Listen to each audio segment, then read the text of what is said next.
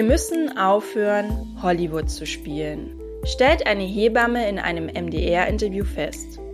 Geprägt durch die Medien existiert in unserer Gesellschaft ein falsches Bild zum Geburtsvorgang und der Zeit danach. Außerdem scheint es bei der Geburt nur einen gesellschaftlich akzeptierten Weg zu geben. Im Krankenhaus und natürlich. Sowohl die Hausgeburt als auch der Kaiserschnitt werden stigmatisiert. Warum ist das so? Welche Erwartungen werden an die werdenden Mütter gestellt? Und warum ist das Thema Geburt nicht eine private Angelegenheit, sondern ein gesellschaftliches Diskussionsthema? Genau diesen und weiteren Fragen gehen wir in der heutigen Podcast-Folge nach. Daher herzlich willkommen zu Antworten bitte, dem Gesellschafts- und Kulturpodcast. Wer kennt es nicht? Eine Freundin verkündet, dass sie schwanger ist und schon im ersten Moment wird sie mit Ratschlägen und einem hohen Erwartungsdruck bombardiert. Und natürlich sollte die frisch gebackene Mutter nach der Geburt möglichst schnell wieder einsatzbereit sein. Stellen wir diese Erwartung auch an einen frisch operierten Menschen? Interessant ist auch, welche gesellschaftlichen Erwartungen an den Geburtsvorgang gestellt werden. 98 Prozent der Babys werden im Krankenhaus geboren. Eine Hausgeburt ist verschrien. Die Mehrheit der Gesellschaft hält sie für zu gefährlich. Daher entscheiden sich aktuell nur zwei Prozent der Mütter für die Geburt zu Hause, obwohl diese rein evolutionär gesehen viel natürlicher ist. Für die heutige Folge habe ich Jasmin getroffen. Sie selbst hatte eine Hausgeburt, bezeichnet ihre Geburt als schmerzarm und ist spezialisiert auf die mentale Geburtsvorbereitung. Darüber hat sie ihre Diplomarbeit geschrieben.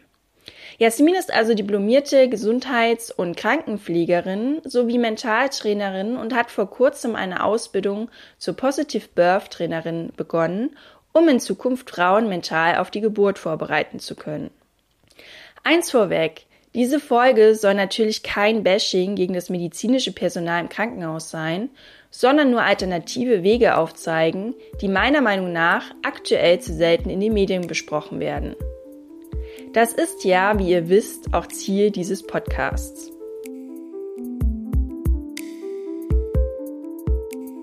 In einem Interview sagte eine Hebamme zum Thema Geburt, wir müssen aufhören, Hollywood zu spielen. Was denkst du, meint sie damit? Und inwiefern stimmst du ihr zu?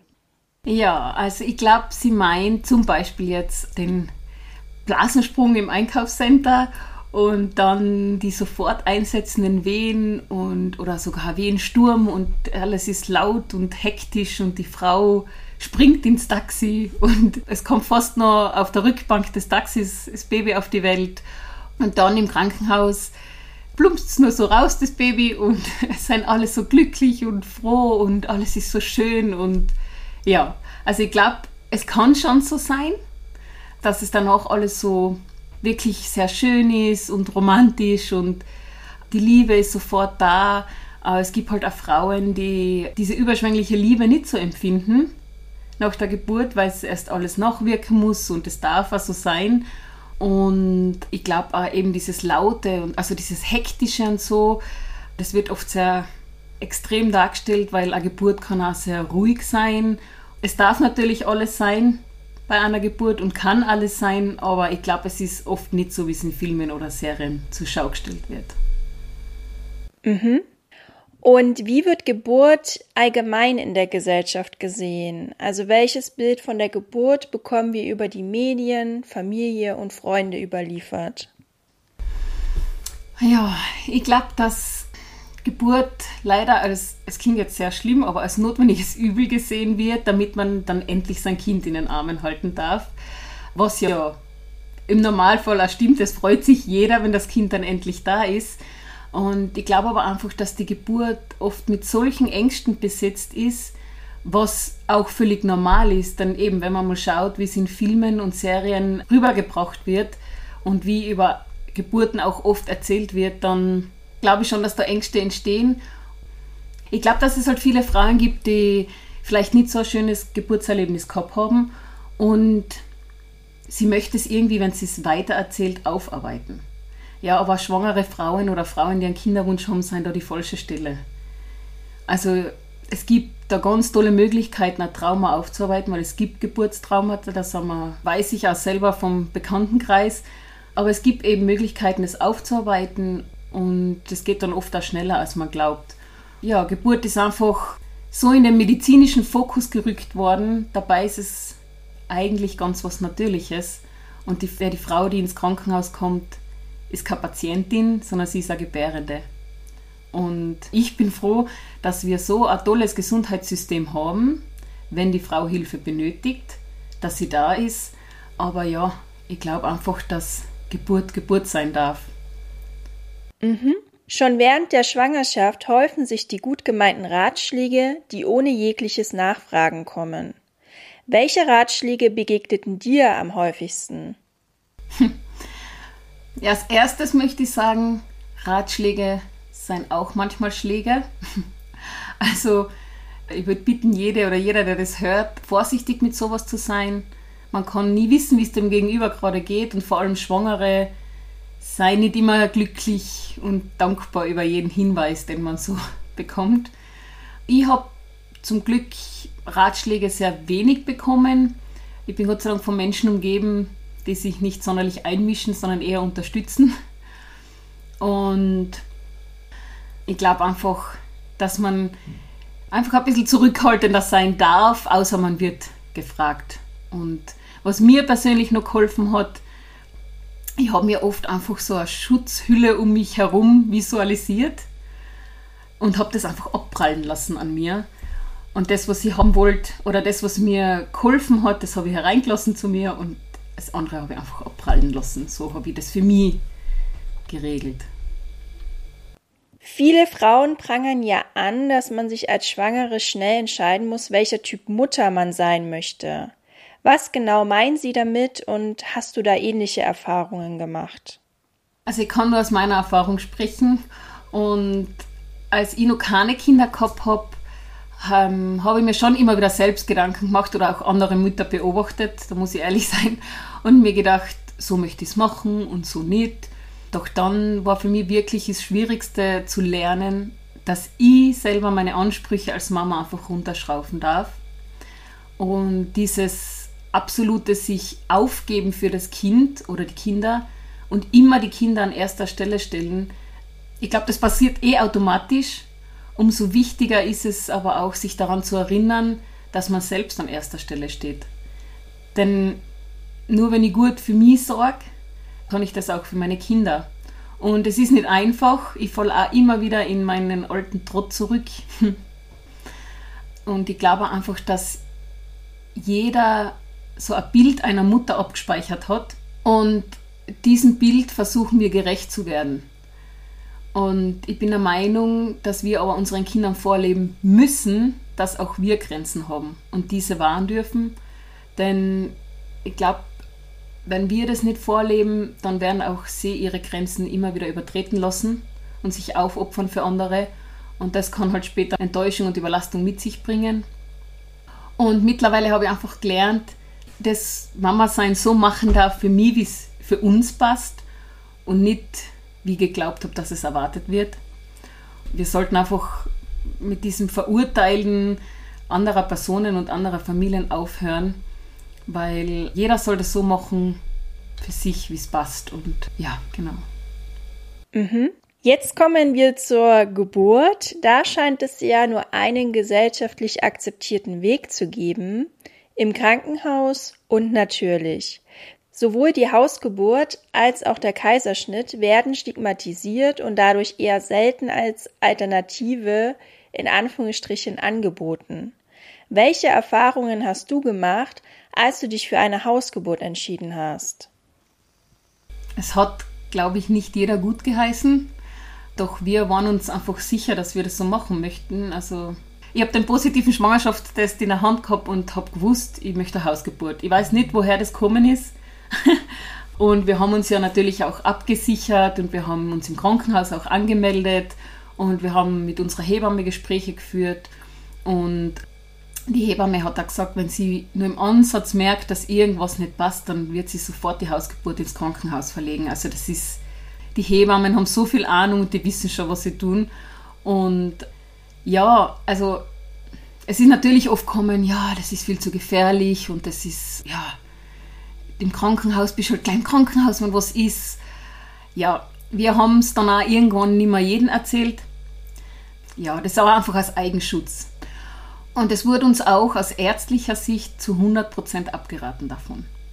Und das ist dann schon schwierig, sich da ja, nicht beeinflussen zu lassen, sondern, war, sondern zu wissen und zu vertrauen in sich und dass man, ja, dass man das machen darf und dass das okay ist, wenn man es macht. Und ich möchte an der Stelle betonen, dass ich unglaublich froh bin um unser Gesundheitssystem, das habe ich eh schon gesagt. Aber ja, jede Frau darf ihren Weg gehen, der für sie passt. Und wichtig ist, glaube ich, dass im Nachhinein die Frau mit dem ins Reine kommt und sich nicht jahrelang damit beschäftigt, weil vor allem auch Worte können während oder nach der Geburt so verletzend sein. Und das ist auch ein ganz großes Thema, verbale Gewalt während der Geburt. Und das ist schon ganz oft vorkommen. Man, das führt jetzt wieder zu weit, aber es ist einfach die Frauen oder die Paare entscheiden lassen und unterstützen in dem, was sie machen wollen. Und ähm, ja. Mhm. Die Geburt deines Sohnes beschreibst du als schmerzarm. Wie hast du dich auf die Geburt vorbereitet und wie wichtig ist mentale Geburtsvorbereitung? Genau, also ich möchte jetzt nicht sagen, dass die Geburt auf einer Spaziergang war. es ist körperlich sehr anstrengend und ich habe nach der Geburt zum Beispiel so eine Art Muskelkater in der Beckengegend und Hüftgegend gehabt. Und ich habe meine Hebamme natürlich dann gefragt, oder habe ihr das erzählt und sie hat dann gesagt, ja, ich war ja auch permanent in Bewegung. Also ich war zwar im Wasser und ich habe aber trotzdem mein Becken fast immer gekreist und bewegt. Und wenn man das jetzt einfach einmal so zwölf Stunden machen würde, dann hätte man ja bestimmt auch Muskelkater. Also es ist schon ein wahnsinniger Kraftakt, die Geburt. Gell? Und ich habe einfach sehr viel Kraft gespürt, die ich danach und vorher noch nie verspürt habe. Ganz viel Dehnung im Körper und ganz viel Druck. Also so ein Druckgefühl und einfach die Arbeit meines Körpers habe ich extrem gespürt. Und ich habe mich einfach 100% auf die Reise eingelassen und habe jede Wehe willkommen geheißen und habe gewusst, jede Wehe bringt mir meinen Sohn näher. Ich glaube einfach, dass mentale Vorbereitung sehr wichtig ist und dass das viele, viele Frauen äh, nicht wissen und das gehört einfach mehr ins Bewusstsein geholt, weil ich glaube, dass wir dann sehr viele schöne Geburten erleben können und dass die Frauen wissen, dass sie mitentscheiden dürfen, auch im Krankenhaus. Ja, das ist nur immer der Körper vor dir, also es ist dein Körper und ja, du darfst jede Entscheidung mitentscheiden. Und natürlich, wenn es Schlag auf Schlag geht und es, es ist Kind oder die Frau in Gefahr, dann wird man immer lang nachfragen. Gell? Aber bei so gewissen Entscheidungen, Einleitung zum Beispiel ist ja so ein Thema. Viele Frauen wissen gar nicht, dass man 14 Tage warten darf. Es wird in den meisten Krankenhäusern noch sieben bis zehn Tagen eingeleitet. Jetzt nur als Beispiel. Und ja, zu meiner Vorbereitung, ich habe mich mit der Methode von der Christine Graf vorbereitet. Ein absolutes geniales Konzept. Ich bin so dankbar für diese Frau und ihre Arbeit und ich empfehle sie ja wirklich gern weiter. Und bei ihrem Kurs geht sie eben auch ganz gezielt auf die Sachen ein, wenn etwas nicht wie geplant oder erwünscht verläuft, trotzdem bei sich zu bleiben und sich zu vertrauen. Und sie hat da eben eine spezielle Fragemethode, die der Partner oder die Partnerin übernehmen kann, dass generell einfach die Kommunikation auch so gut wie möglich von der Begleitperson übernommen wird. Und mit dieser Methode habe ich eine wunderschöne, selbstbestimmte, kraftvolle Geburt gehabt. Und sie hat auch einen Podcast, der eben auch die friedliche Geburt heißt. Und durch diesen Podcast bin ich dann auf ihr Programm gestoßen. Ja.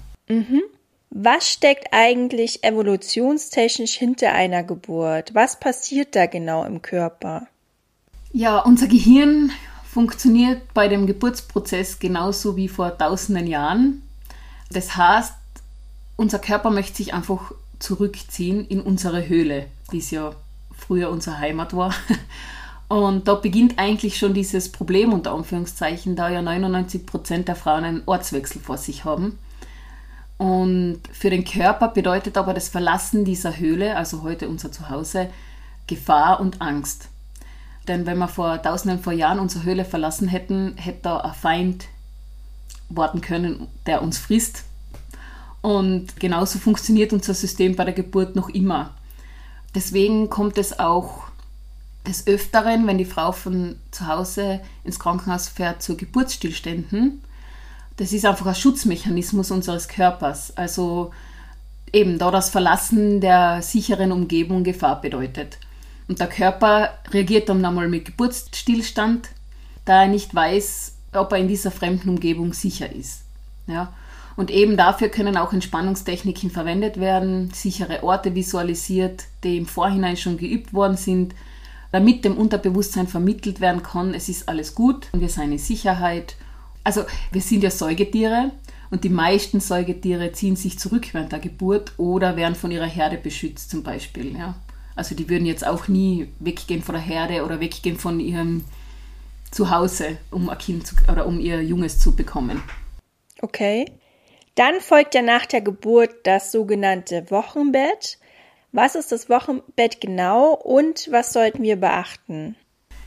Das Wochenbett ist die Zeit nach der Geburt und es gibt das frühe Wochenbett, das dauert so circa acht bis zehn Tage und das Wochenbett dauert aber eigentlich acht Wochen. Also gerade in den ersten Tagen sollte die Frau wirklich nur liegen und vielleicht für den Toilettengang und die Dusche, wenn sie ein Verlangen danach hat, aufstehen es ist eine große Wunde in der Gebärmutter, die erst heilen muss.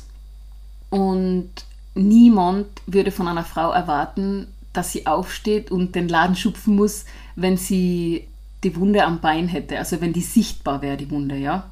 Und die Wunde ist Handteller groß und wenn die Frau vom Krankenhaus zum Beispiel nach Hause kommt, dann soll sie bei der Tür reingehen und geradeaus mit dem Baby ins Bett liegen und sich bedienen lassen. Also wirklich bedienen. Also mit dem Baby kuscheln, sich Obstteller richten lassen, ans Bett bringen lassen. Ganz viel trinken ist wichtig. Und mir ist auch klar, dass das nicht immer leicht ist, vor allem wenn schon ein anderes Kind da ist. Einfach trotzdem so gut es geht dem Körper Ruhe gönnen. Und vor allem möchte ich da auch noch an die Mamas sagen, die eine Bauchgeburt gehabt haben. Also ein Kaiserschnitt, ich sage gern Bauchgeburt, klingt für mich schöner. Und das ist nämlich eine große, große Bauch-OP und manche nach einer Blinddarm-OP bleiben länger liegen und erholen sich als Frauen, die eine Bauchgeburt hatten. Also wirklich Hilfe von Verwandten und Freunden annehmen ist nicht so leicht. Ah, ich spreche da selber aus Erfahrung, aber wir dürfen uns da ausruhen. Und ja, und das Wochenbett ist auch zum Kennenlernen und Kuscheln von Mama, Papa und Kind da. Und es braucht einfach erst einmal Zeit, weil da ist ein neues Menschlein, das darf auch mal ankommen auf dieser Welt. Und man muss nicht Kuchen backen, Kaffee servieren, was ja oft so vielleicht erwartet wird und dass jeder vorbeikommt. Und es ist einfach große Umstellung auch und das sollte man der Familie Zeit geben. Und die Familie sollte es auch sagen dürfen, wenn sie diese Zeit braucht, ohne dass irgendwie beurteilt wird. Mhm. Welche sozialen Erwartungen werden an Mütter gestellt? Ähm, ich weiß nicht, ob diese Erwartungen sich die Frauen nicht oft selbst auferlegen. Natürlich kommt es von irgendwo her, aber es darf vor allem dieses Bild dieser überglücklichen, voller Liebe und alles im Griff habenden Mama verschwinden. Denn auch Mamas dürfen wütend sein, dürfen traurig, müde und überfordert sein und das auch äußern dürfen, ohne dafür in einer Schublade gesteckt zu werden oder beurteilt zu werden. Denn ja, ich glaube auch dieses Mom-Bashing, glaube ich, wird es genannt, das habe ich auch lernen dürfen, dass man nie weiß, was in der anderen Frau oder Mama vorgeht. Es heißt nicht, man soll jetzt bei allem wegschauen. Also vor allem, wenn es um Gewalt geht oder so, soll man natürlich nicht wegschauen und sich denken, ja, die hat halt einfach einen anstrengenden Tag. Aber halt einfach, ja, wir Mütter sollten mehr zusammenhalten und uns ehrlich austauschen dürfen. Also bitte seid ehrlich miteinander und sagt ehrlich, wenn euer Kind schlecht drauf ist oder ähm, nicht so gut schlaft in der Nacht, wenn es jede Stunde aufwacht oder das darf, das ist ganz normal, das darf auch sein und es wird immer eine Mama geben, die mit euch mitfühlt oder der selbst eben gerade in dieser Situation ist. Und deswegen glaube ich, ist Ehrlichkeit ganz, ganz wichtig, dass diese sozialen Erwartungen ein bisschen, ja, richtig gestellt werden, sage ich jetzt einmal. Mhm. Und was wünscht ihr dir noch für die Zukunft? Viel. Nein. Nein, ich würde mir wünschen, dass Frauen mehr gesehen, geachtet und geschätzt werden, generell. Aber auch vor allem in der Schwangerschaft sowie nach der Geburt und als Mutter. Ich wünsche mir so sehr, dass jede Frau Vertrauen in ihren Körper hat und keine oder wenig Angst vor der Geburt, um es gut und vielleicht auch schöner leben zu können. In den Krankenhäusern die Interventionen, die nicht notwendig sind, zu unterlassen bzw. zumindest zu hinterfragen und die Frauen einfach zu unterstützen und sie machen zu lassen. Und was ganz toll wäre, wäre eine 1 zu 1 Betreuung für jede Frau im Krankenhaus oder bei Hausgeburten oder in Geburtshäusern ist es eh meistens so, aber und dass sie sich einfach geborgen und in Sicherheit fühlt und die Hebamme wirklich in Ruhe die Frau begleiten kann. Und was mir noch ganz wichtig ist zu sagen, dass den Zuhörerinnen und Zuhörern achtet euch, euren Körper, euer Sein, setzt Grenzen und schützt euch. Und ich bin da selbst gerade in einem ganz großen Prozess und auch wenn es nicht immer leicht ist, tut es gut, alte Muster abzulegen und sich zu verabschieden und Neues lernen zu dürfen für uns selbst, aber eben auch für unsere Kinder. Mhm. Schön gesagt. Und jetzt kommen wir zu meiner Abschlussfrage.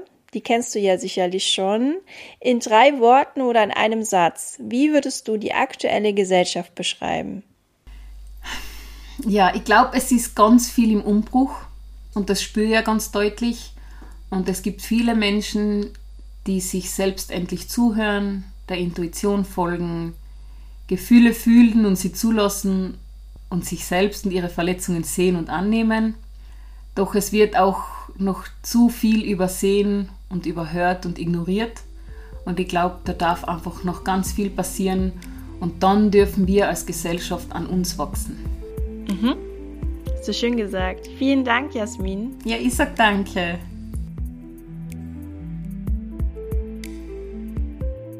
Und das war Jasmin, diplomierte Gesundheits- und Krankenpflegerin sowie Mentaltrainerin. Sie hat vor kurzem eine Ausbildung zur Positive Birth Trainerin begonnen, um in Zukunft Frauen mental auf die Geburt vorbereiten zu können. Das Vorurteil zum Risiko einer Hausgeburt hält sich hartnäckig. Dabei gibt es weniger als 1% Notfallverlegungen. Im Gegensatz zu einer Geburt im Krankenhaus steht die Selbstbestimmtheit der Frau und Betreuung der Hebamme im Mittelpunkt. Zudem gibt es keine zeitlichen Einschränkungen. Das sind klare Vorteile gegenüber einer Geburt im Krankenhaus, zumal sich die Situation in den Krankenhäusern immer mehr zuspitzt.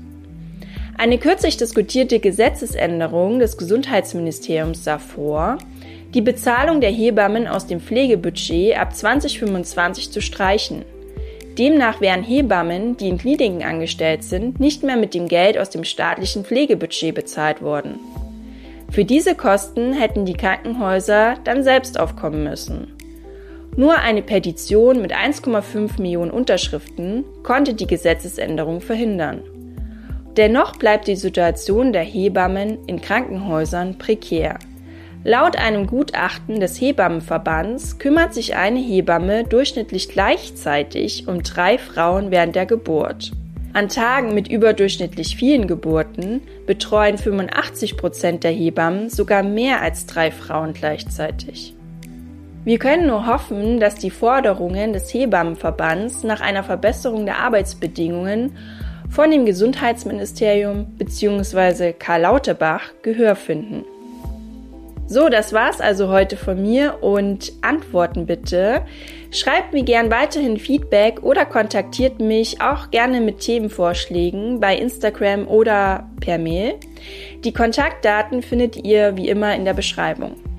Und wenn ihr die nächste Folge nicht verpassen möchtet, solltet ihr auf jeden Fall ein Abo dalassen. In der nächsten Folge spreche ich mit einem sehr bekannten Comedian darüber, ob Humor Grenzen haben sollte.